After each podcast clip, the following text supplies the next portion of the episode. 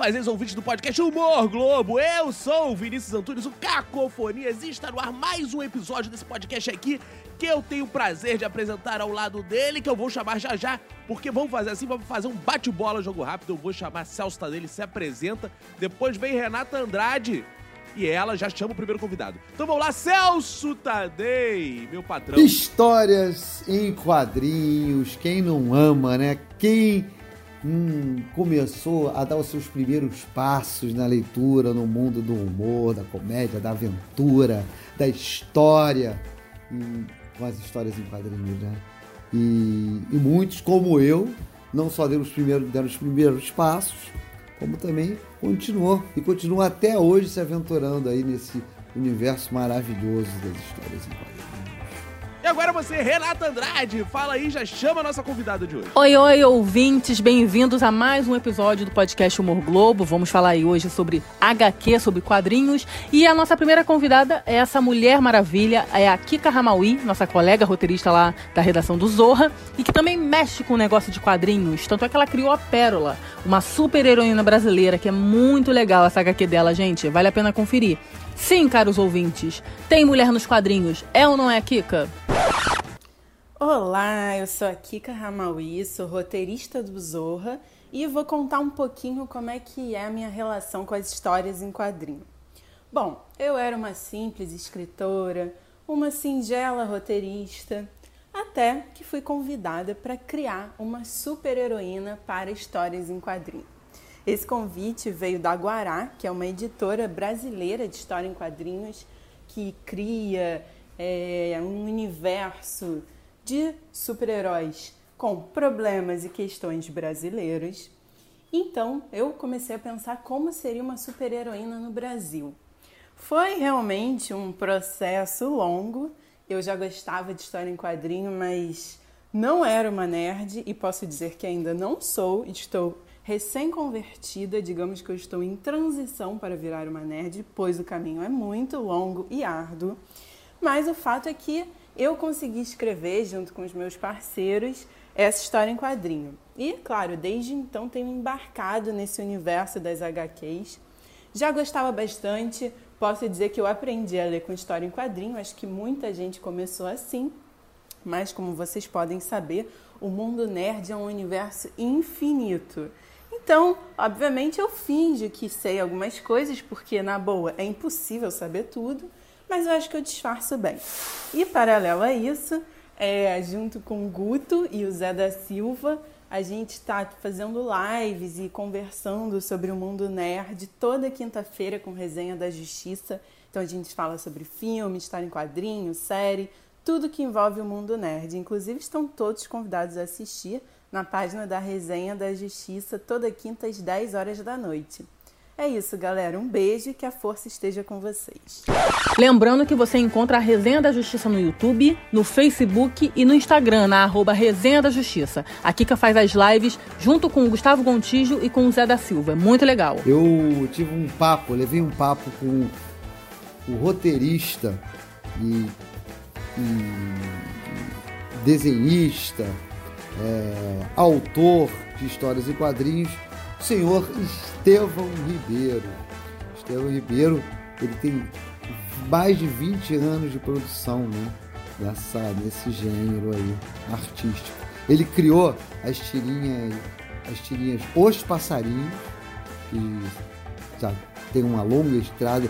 Eu, certamente o, minha cara ouvinte, meu caro ouvinte, já se deparou em algum momento com uma tira dos passarinhos, um passarinho pequenininho e um grandão que falam sandices maravilhosas, aí conversando um com o outro, vivendo suas aventuras.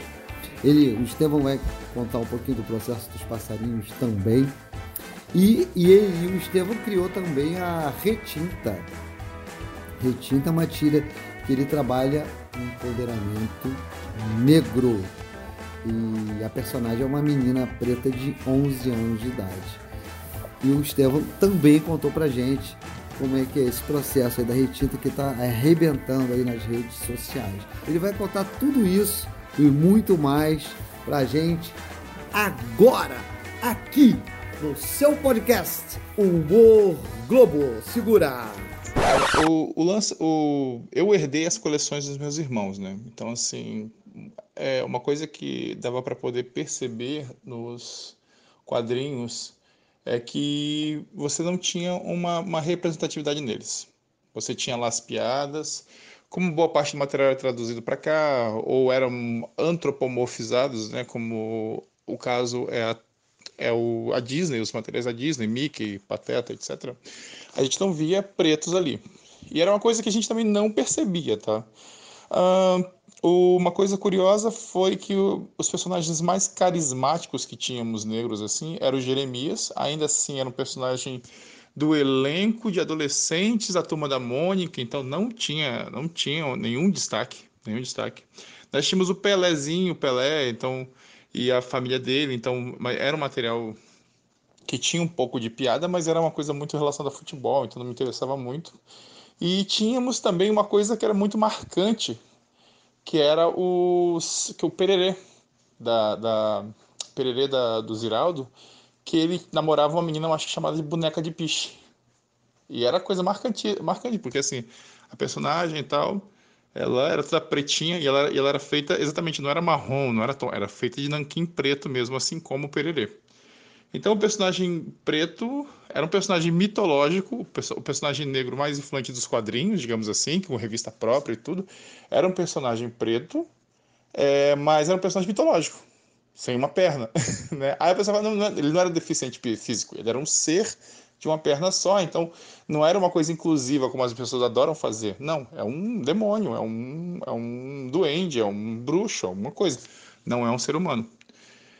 Uh, a retinta, é, antes de fazer a retinta, eu fiz os passarinhos, que é uma tirinha, uma, uma tirinha sobre dois pássaros, que elas emulavam muito o humor vindo de Calvin Haroldo, esse humor de duplas, né, onde um é escada do outro, você tem um mal-humorado e você tem um, um, uma pessoa, é, um, um, cara mais pé no chão, mais sonhador, e por aí você vai, fazer essa dinâmica gordo e o magro e tudo, inclusive sendo um mais gordinho que o outro, e às vezes essa tendência.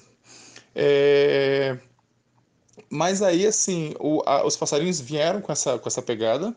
É... São 10 anos de tiras atualmente e eles é, chegam, assim, já chegaram 29 mil livros em bibliotecas públicas, porque é um humor acessível, era um humor é, até mesmo inclusive, é, que, que convida a pensar, entendeu? Essa coisa do é do o, o, que eu gosto de falar que é o, que o humor stand-up, esse humor que você chega e analisa as coisas da vida, bota para refletir. As, não dá para tirar uma gargalhadona, porque é um, é um, humor meio, como falei, Calvin Haroldo e Snoopy, então não é uma coisa para você escrachada, né? Não trabalha estereótipos, mas era uma, um, um humor bacana. Já com o humor da retinta, aí vem um humor mais voltado para crítica social ou seja, como a sociedade trata a pessoa negra. Então, muitas das piadas, para muita gente, não vai ter graça, entendeu? Para a gente vai soar é, uma crítica irônica, com risada, com tudo.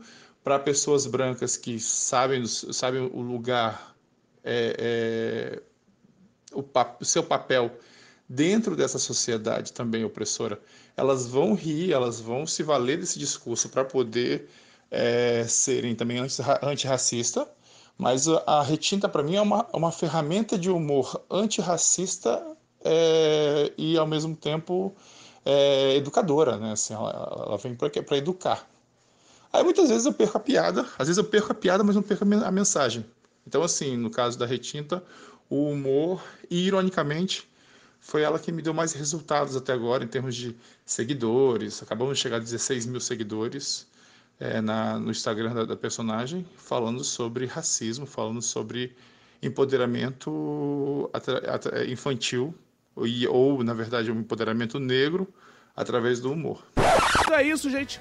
Muito obrigado por terem ouvido. Valeuzaço, Renata, sua despedida. Ah, já tem que se despedir? Então tá, né? Obrigada a todos vocês que ouviram a mais esse episódio do podcast Humor Globo. Eu sou Renata Andrade RJ em todas as redes. Beijos! Celso Tadei, meu patrão, sou despedido. E é isso aí, Vinícius Antunes, Cacofonia. Grande beijo. Arroba Celso Tadei com dois Ds. Você já sabe. Beijo. Eu sou o Vinícius Antunes, o Cacofonias em todas as redes sociais. Me sigam lá, vamos trocar uma ideia. Beijos, tchau!